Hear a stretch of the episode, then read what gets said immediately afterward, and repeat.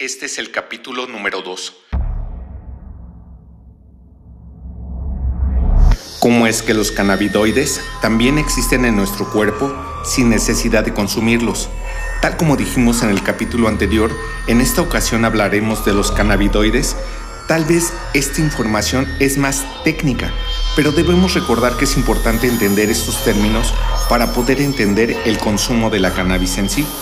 Entonces comenzaremos por saber que existen tres tipos de cannabinoides. Fitocannabinoides, cannabinoides sintéticos y endocannabinoides, estos últimos presentes en el cuerpo humano, aún sin consumir la planta o derivados de la cannabis, pero esto lo explicaremos más adelante. Conciencia 420 Podcast. Los fitocannabinoides son uno de los compuestos químicos de la cannabis que actúa sobre los receptores cannabinoides presentes en el cuerpo humano, así como en el organismo de otros mamíferos. Los receptores cannabinoides tienen un efecto directo sobre la forma en que el cerebro procesa la información y los compuestos químicos.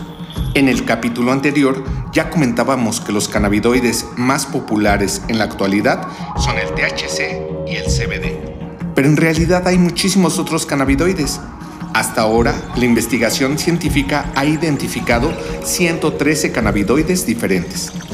Los principales fitocannabinoides presentes en la planta fresca son delta 9, THCA, CBDA, CBGA, CBCA. Sin embargo, el grupo carboxilo no es muy estable y se pierde fácilmente bajo la influencia del calor o de la luz lo que provoca su transformación en las formas neutras activas.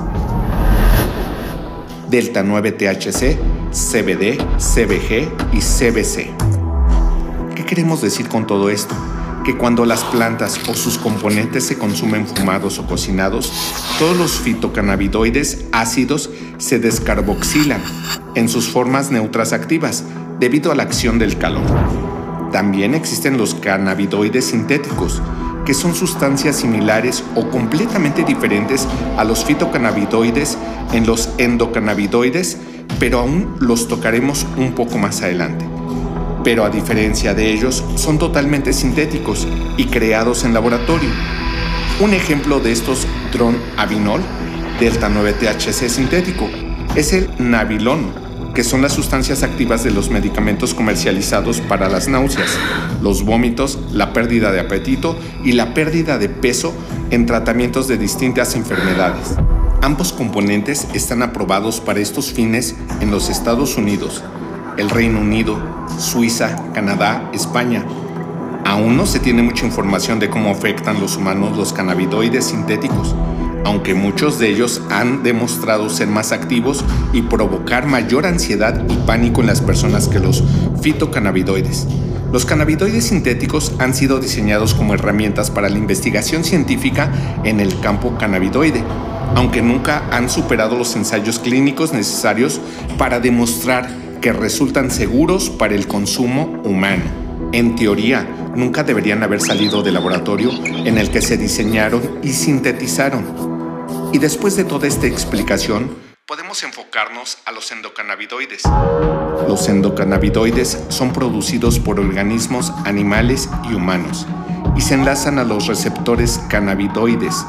Los endocannabinoides y los receptores cannabinoides conforman el sistema endocannabinoide, al que se le implican en varios procesos fisiológicos, como la modulación de la liberación de neurotransmisores, la regulación de la percepción del dolor, de las funciones cardiovasculares, gastrointestinales y del hígado.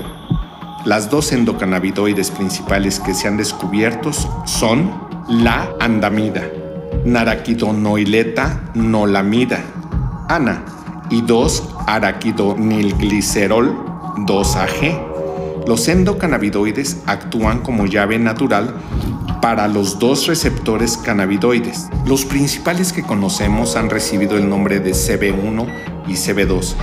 Se encuentran en diferentes áreas del cerebro y del sistema nervioso, lo que significa que pueden controlar diferentes funciones y tener un efecto sobre diferentes aspectos de la salud, aunque se sabe que ambos receptores trabajan juntos en ciertos casos. El CB1 está principalmente ubicado en el sistema nervioso central y es el responsable de los efectos mediados por procesos neuronales y los efectos secundarios psicoactivos. El CB2 está principalmente situado en el sistema inmunológico y es él el responsable de los efectos inmunomoduladores, es decir, que estimulan o deprimen el sistema inmunitario para ayudar al cuerpo a combatir distintas enfermedades.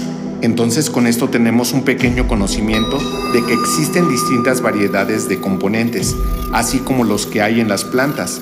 Es importante que entendamos esto, aunque sea de forma sencilla para saber por qué se hacen tantas comparaciones entre el cáñamo y la marihuana, o entre el THC y el CBD, pero eso es algo que discutiremos en nuestro siguiente capítulo. Este fue el capítulo número 2, cómo es que los cannabinoides también existen en nuestro cuerpo sin necesidad de consumirlos. Conciencia 420. Favor déjame tus comentarios respecto a este capítulo y trataremos de ir contestando e investigando cada una de tus inquietudes, las cuales te vayan saliendo durante esta serie de podcasts y videos.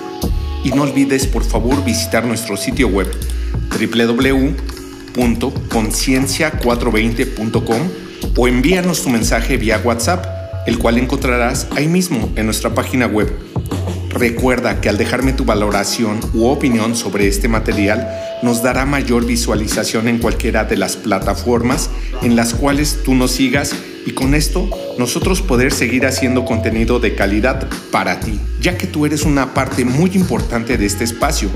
Me despido, soy Fabián Cortés y esto es Conciencia 420. Hasta la próxima. Bye bye.